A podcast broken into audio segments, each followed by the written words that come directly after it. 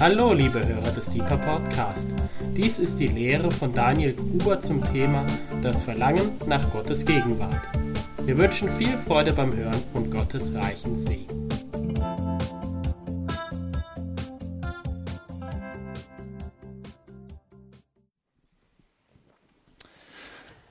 Wunderschönen guten Abend. Ich heiße Daniel Gruber und darf euch genau beim Lehrabend von unserem Gebetshaus Freiburg äh, willkommen heißen. Heute mit Schal und Tee, weil ich ein bisschen angeschlagen bin. Aber das soll uns nicht ablenken von dem, was ich ähm, genau auf dem Herzen habe, von dem, was ich glaube, was gut ist für uns als Gemeinschaft zu hören. Und bevor ich reinstarte, mag ich noch beten. hm.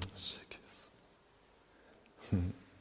Jesus, ich bete um die Gnade, dass ich mich heute Abend nicht selber darstellen muss und die Gnade darum, dass du, Geist Gottes, durch die Worte redest und Dinge einpflanzt in unsere Herzen, die dein Lob größer machen. Jesus, ich stelle alles, was ich bin ähm, und was wir sind, in deinen Dienst ähm, zu deiner Ehre. Amen. Ich habe euch was mitgebracht, was ich in zwei große Teile unterteilt habe heute Abend. Und ich muss gerade dran denken, dass George ganze vier Lehren hintereinander zu biblisch Denken gemacht hat und mir vorhin gesagt hat, dass er langsam nicht mehr biblisch denken kann, nachdem er einen Monat lang das gemacht hat. Das war ziemlich cool. Und ähm, genau, deswegen ist es gut, dass wir was anderes haben. Das ist keine Reihe, das ist nur ein Abend. Und ich habe was mitgebracht, von dem ich denke, dass das eine grundlegende Perspektive ist für uns als Gebetshaus nicht die einzige Perspektive, aber eine wesentliche, grundlegende Perspektive, in die wir uns reinstellen können als Gebetshaus Freiburg. Und es ist so, dass das Dinge sind, die mich, Uhrzeit noch kurz hier hinlegen, damit ich euch nicht überstrapaziere. Es sind Dinge, die mich in letzter Zeit bewegt haben die ich hier mit reinpacke in diese Lehre heute Abend. So echt so in den letzten Wochen, die viel einfach aus dem, aus dem Gebetshaus rauskommen, viel aus dem, wie wir hier Gemeinschaft leben, viel aus dem, wie wir äh, mit Freunden zusammen hier unterwegs sind. Und eine Sache zum Beispiel, die mich so angestoßen hat, war, als wir über Silvester oder kurz nach Silvester auf der Mehrkonferenz waren. War jemand von euch da? Mehrkonferenz in Augsburg? Ja, zwei, drei, okay, gut, ein paar, schön. Und da waren wir sonntags, nachmittags, bevor es angefangen hat. Wir waren ein bisschen früher da, um Sachen aufzubauen. Und dann waren wir nachmittags in dem Gebetsraum da gewesen. Und es war so eine unglaubliche Schönheit von Gottes Gegenwart da. Ich habe mich da reingesetzt, saß da und dachte mir, wow, Herr, das ist so schön, wie du hier bist. Und ich war fasziniert davon, wie diese Gemeinschaft da Gott echt so einen Wohnort gebaut hat, wo rund um die Uhr Anbetung ist und einfach so Gottes Gegenwart einfach da sein darf. Und ich war davon echt fasziniert. Ich dachte mir, wow, das ist wirklich so ein bisschen wie so ein Tempel irgendwie, wo seine Gegenwart ist. Und deswegen irgendwie, das habe ich so mitgenommen und dieser Wunsch, oh, Jesus, das will ich auch hier. Das wollen wir auch bei uns. Und wir haben schon unglaublich viele wunderschöne Zeiten bei uns. Und wir wollen so dieser Wunsch, so, oh Herr, auch, auch in Freiburg, auch bei uns, so ein Ort von Anbetung rund um die Uhr als Wohnort für dich. Und während ich so darüber nachgedacht habe, weil gerade wo, ich, wo mir dieser Gedanke auch kam, hey, das ist wie so ein Tempel eigentlich da, habe ich mich auch ein bisschen rangetraut, in den letzten Wochen mal darüber nachzudenken, über diese Vergleiche von Tempel. Ich meine, wir wissen, ja, 1. Korintherbrief, wir sind der Tempel des Heiligen Geistes und ähm, Tempelsachen davon, also genau, es sind übertragene Bilder, die wir benutzen dürfen, aber auch ohne was vorzumachen, es wird auch noch wieder einen ähm, neuen Tempel geben. Ja?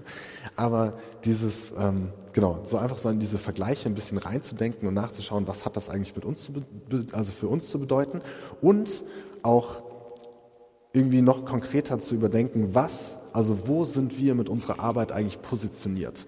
Und das finde ich was ganz, ganz Wichtiges und Grundlegendes. Und da geht auch gleich der erste große Punkt hin. Weil ich frage mich manchmal, wenn wir so viel Aufwand machen, wozu genau machen wir den? Ich habe, als ich, als wir, wir haben letztes Jahr eine Gebetshausschule gemacht, die erste, acht Wochen lang ziemlich intensiv Vollzeitschule, war richtig gut. Und ich habe mir aber so zum Jahreswechsel die Gedanken gemacht und mich gefragt, so Herr, Wozu machen wir das? Warum setzen wir unsere ganze Energie da rein? Und ähm, was, also genau, was ist eigentlich der Plan davon? Alles, was wir tun als Dienst, das soll bitte eigentlich genau da positioniert sein, wo du es haben willst. Es soll so das, was wir einsetzen und investieren für dich, das soll auch an der richtigen Stelle stehen. Also wozu ist das?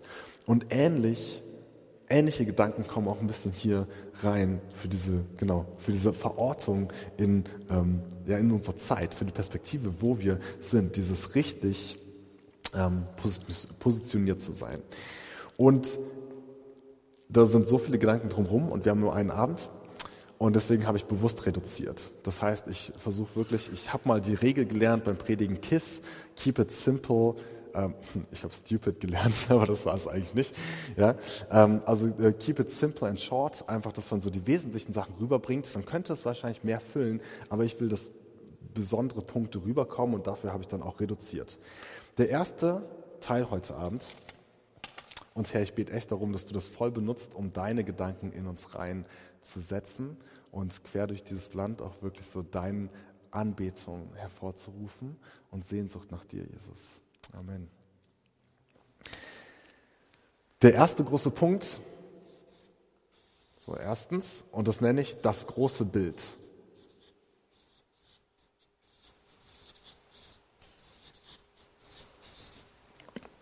Das große Bild. Mir ist aufgefallen beim Lesen, dass es einen unglaublich krassen Bogen gibt vom Anfang der Bibel bis zum Ende. Und zwar mit Fragen und Antworten. George hat uns gut beigebracht vor zwei, drei Wochen, dass Gott viel dialogisch ähm, einfach arbeitet und mit uns, weil er auf Beziehung hinaus aus ist. Und die erste Frage, die Gott dem Menschen stellt, ist mir nochmal aufgefallen. Die erste Frage, die Gott dem Menschen stellt, also in die Menschheitsgeschichte reinruft, die allererste Frage, nicht die erste Aufforderung oder erste Bitte oder erste Anweisung, sondern die erste Frage, die Gott dem Menschen stellt. Das ist zu dem Zeitpunkt, wo ähm, genau, wir kennen das, ja, in Genesis der Bruch passiert ist und der Mensch sich versteckt, weil er Angst hat vor Gott oder irgendwie da ist was passiert. Die erste Frage von Gott an den Menschen heißt, wo bist du?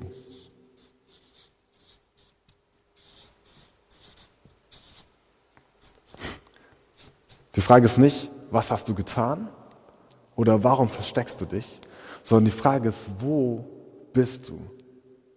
Und ich habe das, wenn ich das lese und wenn ich die Bibel lese, dann ist das wie, als wäre das diese erste Frage von Gott an den Menschen, die eigentlich in jede Generation der Menschheitsgeschichte reingerufen wird von ihm. Die Frage, wo bist du?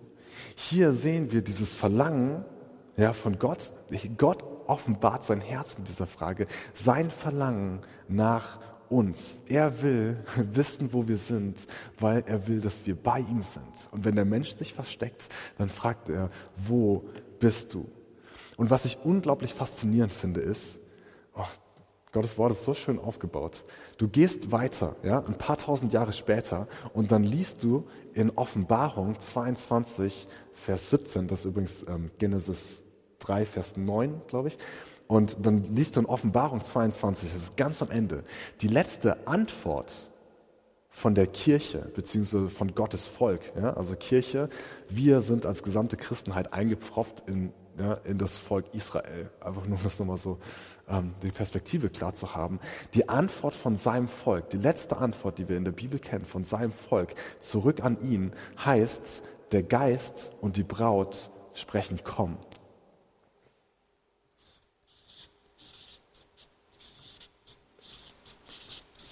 Der Geist und die Braut sprechen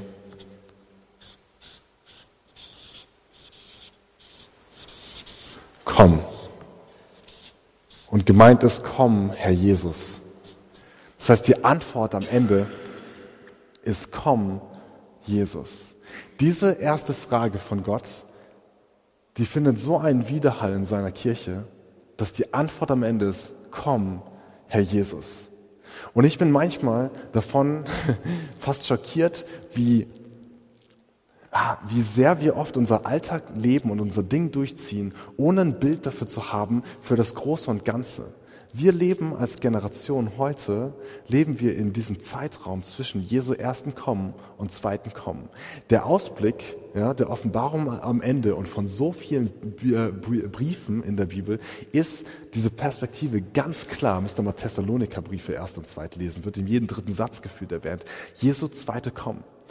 Und das ist was, wo ich sage, okay, da müssen wir wach werden und sehen, das ist eine Frage, die Reinheit in unserer Geschichte und dahin soll der große Plan kommen. Deswegen das große Bild. Und wir sehen schon fast herzzerreißend, wie diese Frage von Gott, wo bist du, immer und immer wieder Platz findet. Eins meiner absoluten Lieblingsbücher im Alten Testament ist Hosea. Hosea ist so ein unglaublich cooles Buch, wo so sehr Gottes Herz zum Vorschein kommt. Er benutzt Sachen, wie das er sagt, so, ich will dich mir verloben in Ewigkeit und in Reinheit und in Gerechtigkeit. Und er sagt, ich habe dich mit Stricken der Liebe gezogen. Und es wird so, es, es werden Teile von Gottes Herzen offenbar, der so, so sehr kämpft um sein Volk, dass es zurückkommt zu ihm und ihm Raum gibt und diesem Verlangen ja, von ihm nicht die kalte Schulter zeigt. Unglaublich. Und wir sehen auch, wie Jesus auf die Erde kommt ja, und er mit dem Ziel, uns zum Vater zurückzuführen.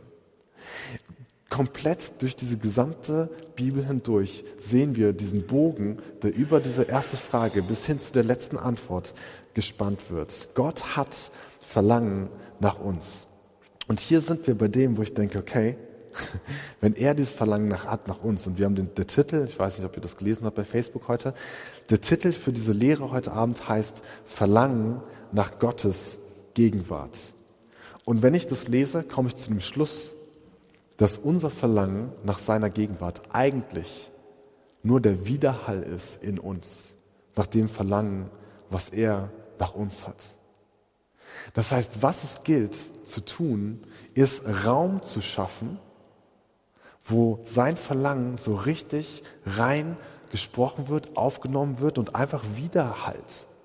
Ja, das ist wie, wenn du diese Kirche hast, das Gebäude, und du rufst rein, wo bist du?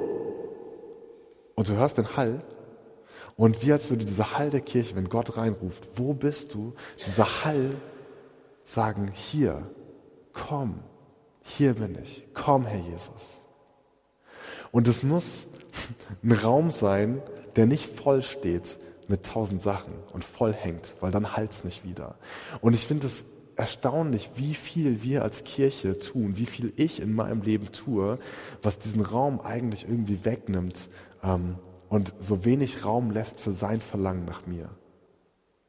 Und als Gebetshaus sind wir ein prophetisches Zeichen in dieser Zeit. Ich glaube, dass wir mit jedem Tag, ich weiß nicht, wann Jesus wiederkommt, aber ich glaube, dass wir mit jedem Tag, den wir leben, mindestens näher daran kommen ja, und weiter davon wegkommen.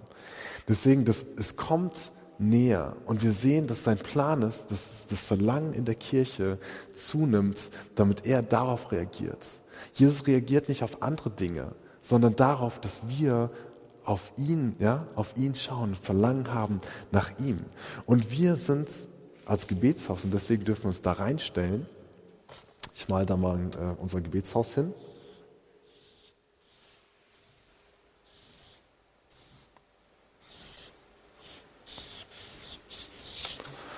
Und wir sind als Gebetshaus, sind wir ein prophetisches Zeichen in dieser Zeit. Nicht jeder Christ in diesem Land muss 24-7 rund um die Uhr beten. Ja? Oder Vollzeiter oder ehrenamtlicher Mitarbeiter im Gebetshaus werden. Aber wir sehen diese Notwendigkeit, wenn wir uns die Zeit angucken, in der wir leben, dass wir näher darauf hinzukommen, dass er sich eine Braut bereitet, sehen wir die Notwendigkeit, dass das in seiner Kirche mehr Raum wieder findet. Und deswegen sind wir, ich sage mal, sehr extrem darin zu sagen, wir wollen Ort schaffen, wo rund um die Uhr Anbetung und Fürbitte ist. Rund um die Uhr ihm Raum gegeben wird, damit sein Verlangen Widerhall findet in uns und größer wird. Und das ist, was wir wollen. Wir wollen, dass der Ruf nach ihm größer wird in seiner Kirche. Es gibt ein Lied, ähm, da heißt eine Zeile, And you will have your bride freed of all the guilt and rid of all the shame. Also du wirst deine Braut ähm, befreit von aller ähm, Scham und von aller Schuld haben. Dieses Er bereitet sich diese Braut. Diese Zeile trifft mich ehrlich. Ich weiß, wie ich einmal über irgendeine, im regnerischen Wetter über irgendeine Brücke in Freiburg gefahren bin, gerade das im Ohr hatte, dieses Lied. Ich höre diese Zeile und ich fange an zu weinen, weil ich denke, boah, Jesus, das ist dein Verlangen, was du willst. Und was, wie viel Raum geben wir dir dafür? So, du willst uns dahin bringen, dass wir diese Braut werden, die so sehr Sehnsucht hat nach dir. Es ist nichts anderes, wonach irgendwie, worauf er reagiert, als auf diesen, auf diesen Ruf. Und denke ich mir so, wow, was für eine Liebe ist das und was für ein Wunsch. Und wir wollen uns deswegen als Gebetshaus genau da reinstellen in diesen Dienst, dass sein Rufen nach uns mehr Raum bekommt. Wir wollen, dass das Rufen nach ihm größer wird in unserer Zeit. Und damit, das klingt vielleicht echt crazy, aber wir sind damit Wegbereiter für sein Kommen. Das ist ein absolut grundlegender Gedanke von der Gebetshausbewegung. Wir wollen, ob das in unserer Generation ist oder in der nächsten, wir wollen ihm Wegbereiter sein. Und wir bereiten ihm damit den Weg, dass, wir, dass das Rufen seiner Braut größer wird, dass das Rufen seiner Kirche größer wird, weil das ist das, worauf er reagiert. Wir wollen, dass wirklich die Tiefe von uns zu der Tiefe von ihm ruft. Ich habe so bei diesem Gedanken, was, was zählt ja, oder was tun wir. Und vieles von dem, was wir als Christen tun, ist gut. Ähm, und ich habe letzte Woche was gehört, was mich voll bewegt hat und was so gut irgendwie so damit reinpasst. Wir, also diese Sache, ähm, wo ich denke, das ist echt ein absoluter Kern der Menschheitsgeschichte.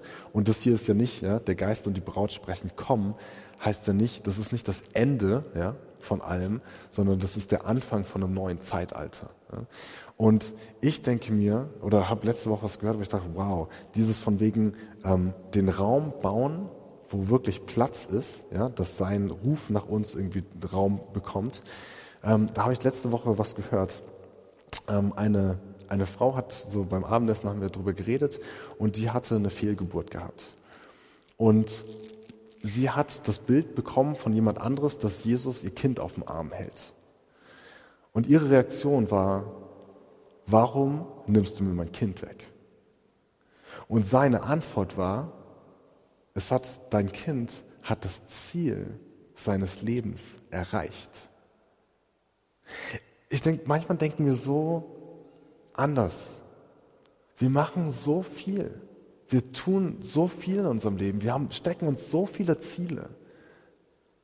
Und das eigentliche Ziel ist, bei Jesus zu sein und mit ihm zu sein. Das Ziel unseres Lebens. Das fand ich unglaublich tief, diese Antwort, diese Aussage.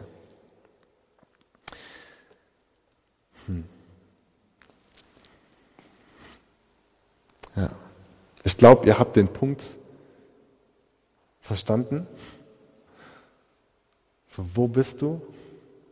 Fragt Gott als erste Frage in die Menschheit rein. Und es soll dahin kommen, dass seine Kirche ihm wieder entgegenruft und sagt, hier sind wir. Komm, Herr Jesus. Und eine Sache vielleicht als Abschluss zu diesem ersten großen Punkt. Wir haben hier, bei mir in meiner Bibel sind die meisten Sachen, die mit dem Heiligen Geist zu tun haben, ähm, mit Blau markiert. Das Wunderschöne ist, dass wir sehen, dass der Geist und die Braut das zusammenrufen. Wir brauchen den Heiligen Geist dafür, dass er in uns das macht. Wir wollen nichts selber produzieren, wir wollen diesen Raum geben. Aber wir brauchen den Heiligen Geist, dass er unser Herz damit bewegt, dass wir das hören können, dieses Flüstern von ihm an jeden einzelnen von uns. Wir sind angewiesen darauf, dieses frische Öl, was dieses Brennen wirklich ermöglicht. Ja.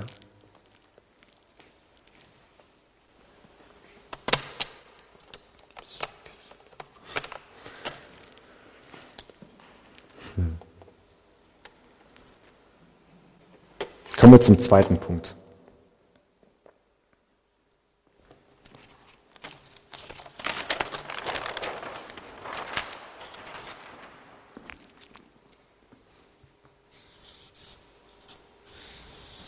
etwas hässliche zwei, aber ja, seht's ja.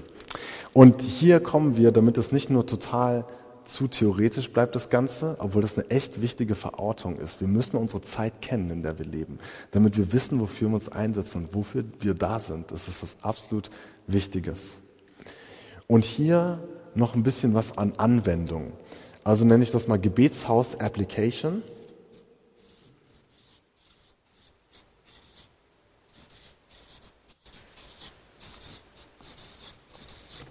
Gebetshaus Anwendung. Ich war also weiter auf dieser Suche. Okay, Gott hat also Sehnsucht, in unserer Mitte zu wohnen und dieser ganze Gedanke von rund um die Uhr Anbetung ihm Raum geben, einen Wohnort schaffen. Und habe mir dabei nochmal verschiedene Sachen angeschaut von Tempeln, auch im Alten Testament. Und ich bin auf eine Sache gestoßen, von der ich denke, wow, daraus können wir als Gemeinschaft richtig viel lernen. Und es hat auch viel mit dem zu tun, wie es mir manchmal geht und was ich auch höre von manchen von uns aus unserer Gemeinschaft, von unseren Mitarbeitern. Und ich lese dafür gerade vor aus Exodus, also 2. Mose 25, Verse 1 bis 9. Und der Herr redete zu Mose und sprach, rede zu den Söhnen Israel und sage ihnen, sie sollen ein Hebopfer für mich nehmen. Von jedem, dessen Herz ihn antreibt, sollt ihr mein Hebopfer nehmen. Dies aber ist das Hebopfer, das ihr von ihnen nehmen sollt. Gold, Silber, Bronze, violetter oder roter Purpur, Karmesinstoff, Byssus, Ziegenhaar, rot gefärbte Widderfelle, Häute von Delfinen und Akazienholz. Öl für den Leuchter, Balsamöle für, den Salb, für das Salböl und für das wohlriechende Räucherwerk. Onyxsteine und andere Edelsteine zum Einsetzen für das Ephod und die Brusttasche. Und sie sollen mir ein Heiligtum machen, damit ich in ihrer Mitte wohne. Nach allem, was ich dir zeige, nämlich dem Urbild der Wohnung und dem Urbild all ihrer Geräte, danach sollt ihr es machen so eine Stelle, da liest man normalerweise drüber weg, ah ja gut, Gott sagt Mose hier, wie er das Zelt der Begegnung machen soll und meistens, wenn ich so Sachen lese, denke ich mir auch gut, als spannender historischer so Bericht, gut. Und wenn man das aber in diesem Blick sieht, ähm, ja, von dem, wo wir uns reinstellen als Gebetshausgemeinschaft, dann sind da unglaublich spannende Dinge, die wir lernen können. Die erste Sache ist, ähm, wir haben, also genau, was ist was ist Gottes Intention oder was ist Gottes Wunsch? Was will er tun? Er sagt in Vers 8, damit ich in ihrer Mitte wohne. Also er will, ja, oder ich schreibe mal, ich will, ich will in ihrer Mitte wohnen.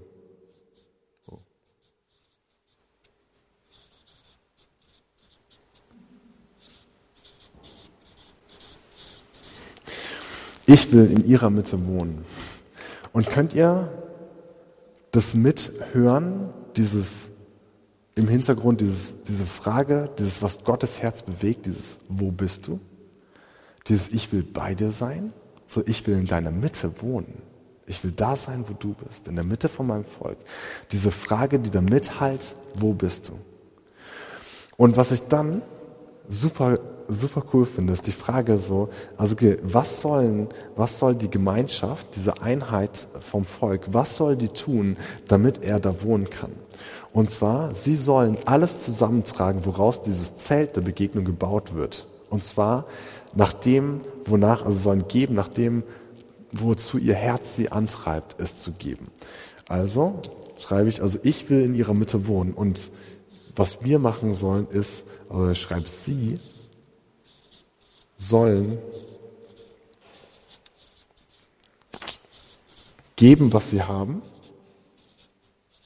oder beziehungsweise schreiben wir, was sie geben wollen, um ihn, um ihm ein Haus zu bauen.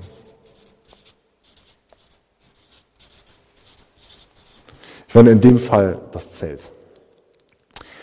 Und das, das, worauf ich hinaus will, ist die Motivation, die dahinter steckt. Und zwar, soweit ich das sehe, ist das das erste Mal, dass Gott mit Mose drüber redet, über dieses Zelt der Begegnung.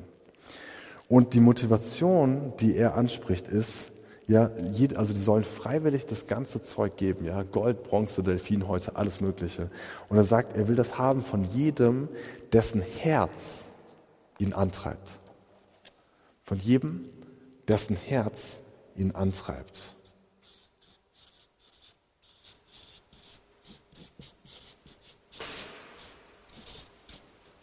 Ups.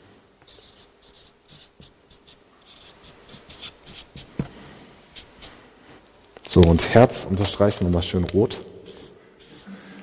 Und jetzt komme ich dazu, dass ich selber mir Gedanken mache über meine Motivation, was ich dazu tue, um Gebetshaus mitzubauen und ihm diesen Raum zu geben. Ja? Diesen Raum zu geben, dass sein Verlangen nach mir und nach uns Widerhall finden kann.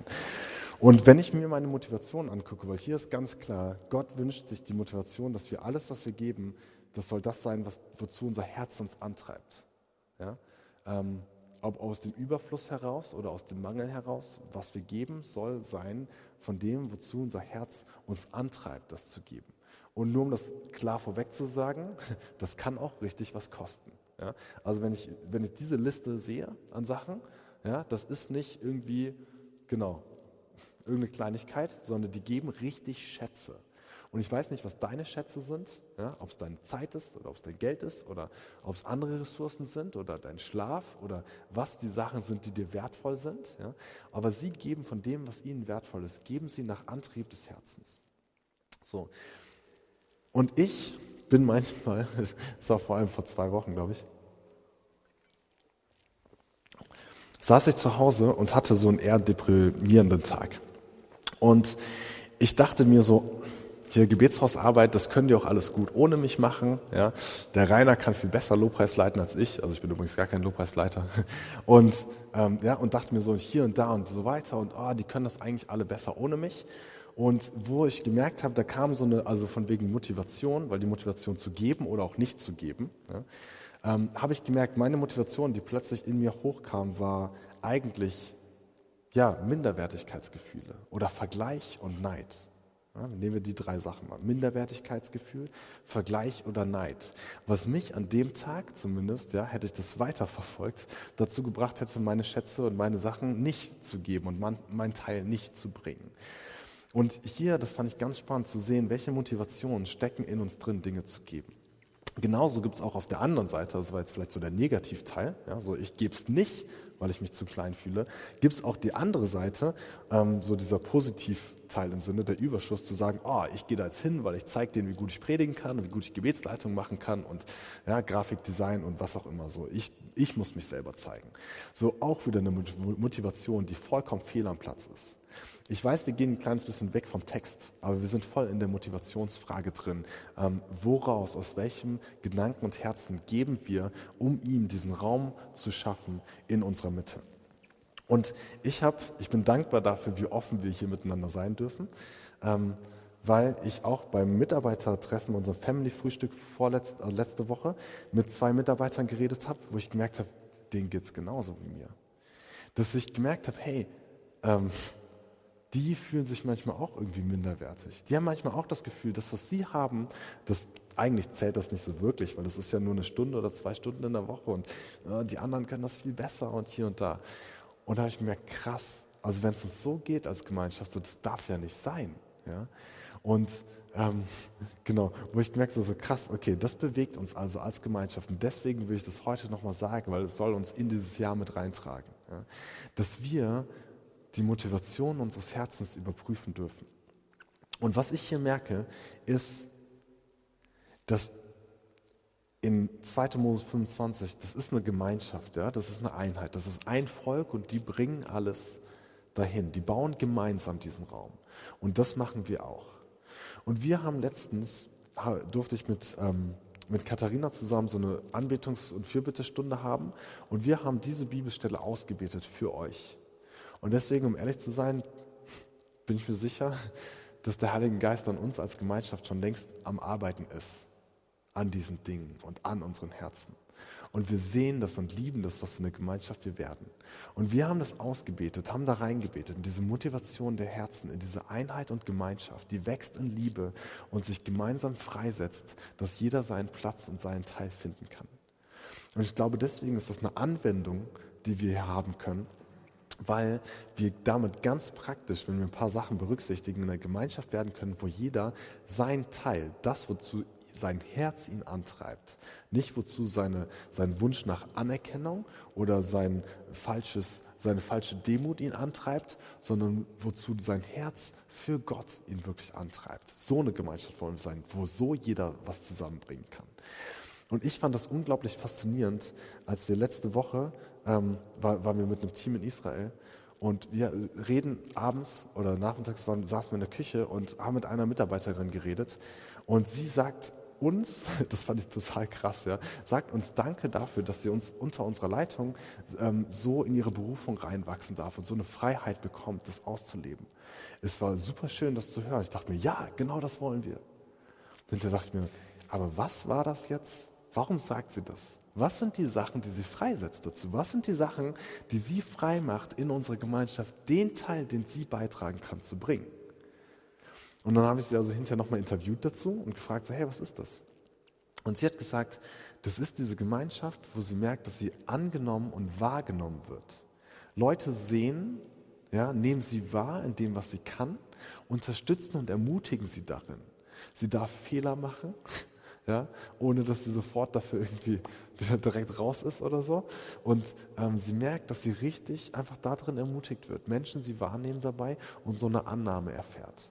Wir hatten einmal, als wir über über die Werte vom Gebetshaus geredet haben, hatten wir auch diesen Gedanken von Family. Deswegen, wir nennen es auch Family-Frühstück, ja, unsere Treffen als Mitarbeiter. Und in einer Familie, in einer funktionierenden Familie, sag ich mal, sollte eigentlich es so sein, dass man sich gegenseitig hilft zu wachsen und zu reifen und heranzuwachsen und wo Fehler erlaubt sind und wo man seinen Platz finden darf. Und hier wurde mir das ganz bewusst, wenn ich diese Bibelstelle lese, wenn ich das höre von ihr letzte Woche, wenn ich meine eigenen Gedanken kenne und die von manchen von euch. Ja, und auch anderen, die vielleicht nicht im Gebetshaus Freiburg sind, sondern irgendwo verstreut in diesem Land stecken. Ich glaube, denen geht es genauso. Und ich sehe, eine ganz, ganz wichtige Sache ist, wir wollen, dass jeder seinen Platz finden kann, sich nicht versteckt, aber auch nicht selber in irgendetwas rein pusht, sondern dass jeder wirklich seinen Platz finden kann, den Gott ihm gibt, wo wir mit offenen Händen das tragen dürfen, wo Gott uns das wieder aus der Hand nehmen darf, aber uns auch wieder neue Dinge geben darf und eine gesunde Gemeinschaft sein wollen, die sich gegenseitig wahrnimmt, ermutigt, fördert und sieht und auch korrigiert. Und so eine Gemeinschaft, die das in echter Liebe so tut, und wir merken, dass das was unglaublich Spannendes ist, wenn man sieht, so, hey, was für eine Freiheit darin ist, so wenn man wirklich den anderen wahrnimmt und ihn in seine Sachen reinstellt. Ich liebe es, dass ich um mich herum ähm, Freunde und Gemeinschaft habe, die mich ja annehmen, so ohne dass ich für die besonders gut lehren muss. Das macht mich frei dazu, ja, so, das macht mich frei dazu, ähm, das dann auch einfach zu tun, ohne zu großen Druck. Und das ist was unglaublich Schönes. Und natürlich darf man nicht vergessen, dass auch hier, wahrscheinlich genau wie bei dem Punkt davor, wir so sehr den Heiligen Geist brauchen, der in uns diese Liebe schafft. Weil wir können nicht von heute auf morgen hingehen und jetzt sagen, oh, jetzt liebe ich alle total so komplett, wie sie sind. Weil, hey, ganz ehrlich, manchmal ist das echt schwer. Ja? Ähm, aber wir dürfen so den Heiligen Geist den Raum geben, dass er uns hilft, uns einander zu lieben. Und das ist unglaublich Schönes. Und das tut er. Und es ist faszinierend, wie er das manchmal macht. Es ist, ja, doch, das muss ich genau einfach so. Ich merke selber, es gibt manche Leute hier, auch bei uns ja, in der Gebetshausgemeinschaft, wo ich denke so, ich hätte wahrscheinlich mit denen sonst im Alltag nie viel zu tun, weil ich die vielleicht total strange finde. Aber das Krasse ist, ich bin hier und ich merke, wie wenn ich mit denen zusammenlaufe, was für eine Liebe ich für sie bekomme. Und da weiß ich, das ist nicht meine. Ich hatte mal diesen Punkt selber, ähm, da war ich glaube ich so 18, 19, wo ich gemerkt habe, wo ich mal so ganz ehrlich Jesus gesagt habe, hey, wenn du willst, dass ich Menschen liebe um mich herum, dann brauche ich deine Liebe, weil ich kann das nicht. Ich brauche deine Liebe dafür. Und das ist was unglaublich Schönes. Und das ist, was wir laden ihn immer wieder ein, das zu tun in unserer Gemeinschaft. Wir wollen diese Freiheit haben, dass jeder voll seinen Platz finden darf und seine Schätze bringen kann. So wirklich das, wozu ihn sein Herz antreibt. Und ja, das darf was kosten. Ja? Und ja, das darf dein bester Edelstein sein. Das darf dein bestes Gold sein. Aber wenn du es von dem Antrieb deines Herzens bringst, dann lass uns gemeinsam dieses Haus bauen, wo seine Verlangen nach uns Widerhall findet. Damit wir Menschen werden, eine Kirche werden, die so, so ein krasses Verlangen nach seiner Gegenwart hat. Dass dieser Ruf richtig laut wird, dass dieses prophetische Zeichen von Gebetshaus wirklich einen richtigen Impact hat, einen echten Einfluss hat auf unsere Kirche. Wir wollen, dass dieser Ruf groß wird. Wir wollen, dass dieser Ruf nach sein, dieses Verlangen nach seiner Gegenwart, Verlangen nach seiner Herrlichkeit, so danach, dass er Raum bekommt, das soll groß werden. Als zentralen Wert vom Gebetshaus haben wir Intimität mit Jesus. Intimität, also persönliche Beziehung mit Jesus, der zentrale Wert von uns als Gebetshaus. Und das soll größer werden, nicht nur bei uns, sondern in seiner Kirche. Das ist das Mandat, was wir tragen. Das ist, wofür wir laufen, wofür wir Vorläufer sind. Träger seiner Herrlichkeit. Und das ist, was, ähm, genau, was ich voll spüre, das wollen wir als Gemeinschaft tun. Es gibt dieses wenn ihr schon mal gesehen habt, genau, einfach jeder von euch hat schon mal ein Lagerfeuer gesehen und ein, ein ähm, Woodlock, also ein ähm, Holzstück im Feuer, brennt alleine nicht so gut. Wenn aber zwei, drei, vier, fünf Holzscheite da liegen, dann erzeugt das eine Hitze, dann brennen die richtig gut gemeinsam. So, wir brauchen einander. Wir wollen eine Gemeinschaft werden, die sich gegeneinander zuruft. So, ich will nicht ohne dich. Egal wie groß oder wie klein der Teil ist, den du gibst oder was du fühlst, ja, was du gibst. Ich will nicht ohne dich, dass wir das einander zurufen können und dass wir uns füreinander freuen für die Sachen, ja, ähm, die der andere irgendwie gemacht hat. Ich will mich freuen können für Carsten und Rainer, wenn die eine neue coole CD rausbringen, ja, und nicht denken, oh no, so und ich, ja, so was da los, ähm, sondern mich echt darüber freuen zu können, so dass die das machen. Wir wollen uns an, aneinander an den Sachen freuen, weil wir sind eine Gemeinschaft. Es geht nicht darum, der Beste zu sein oder der Erste zu sein, sondern darum, eins zu sein. Das ist voll unsere Sehnsucht. Und wenn wir lesen, Johannes 17, Jesus Gebet um Einheit und dass wir, ähm, dass wir berufen sind, so seine Herrlichkeit zu tragen in unserer Mitte, in unserer Einheit. Hey, da wollen wir hin. Die, die Antwort wollen wir gerne sein. Unbedingt. Verlangen nach Gottes Gegenwart ist eigentlich nur der Widerhall von seinem Verlangen nach uns. So, wir geben ihm Raum in unserer Mitte, ja, dass er bei uns wohnen darf, damit sein Verlangen nach uns diesen Raum bekommt und diesen Widerhall bekommt. Hm. Und wir wollen zu dieser Braut werden, ja, in der der Ruf nach ihm zunimmt und wirklich, wirklich ihn meint und nicht andere Dinge. So aus tiefstem Herzen. Wir wollen prophetisches Zeichen sein in dieser Zeit, wo wir wissen, in welcher Zeit wir leben, damit wir nicht vergessen, worum es geht. Denn am Ende, ja, die letzte Antwort seiner Kirche, ähm, auf die hin er kommt, dreht sich nur um ihn und voll und ganz um ihn. Und wir brauchen einander, so wie die, in, um das Zelt der Begegnung zu bauen, irgendwie jeder seinen Teil bringen muss, so dürfen auch wir als Gemeinschaft uns einander brauchen und jeder seinen Teil bringen. Und zwar alles, wozu unser Herz uns antreibt. Und deswegen echt so mein, mein absoluter Wunsch dafür ist so, ähm, lasst uns ihm Raum geben in unserer Mitte.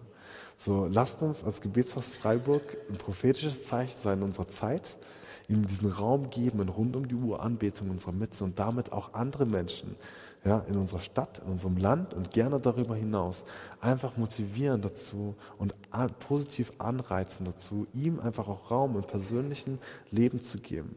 Lasst uns äh, ihm Raum geben, damit sein Rufen nach uns Widerhall findet in uns ja, und in seiner Kirche, damit diese Braut in der Liebe zu ihm reifen kann.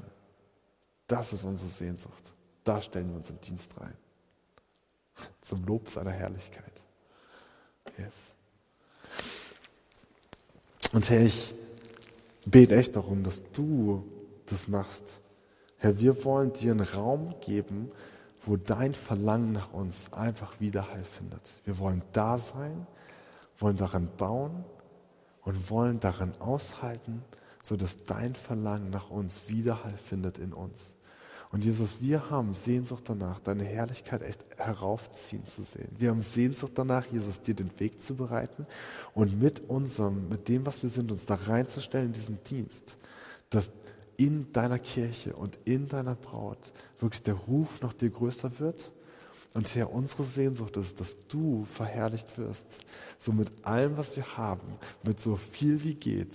Gott wollen wir echt so, dass, ähm, dass zu dir gerufen wird und du erhoben wirst.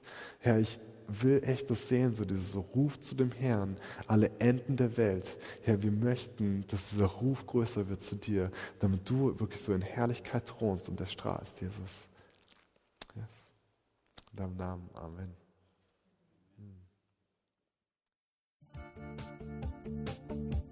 Liebe Hörer, wenn Sie noch weitere Abende aus unserer Deeper-Serie mit und nacherleben möchten, so besuchen Sie uns einfach auf unserer Webseite www.gebetshaus-freiburg.de.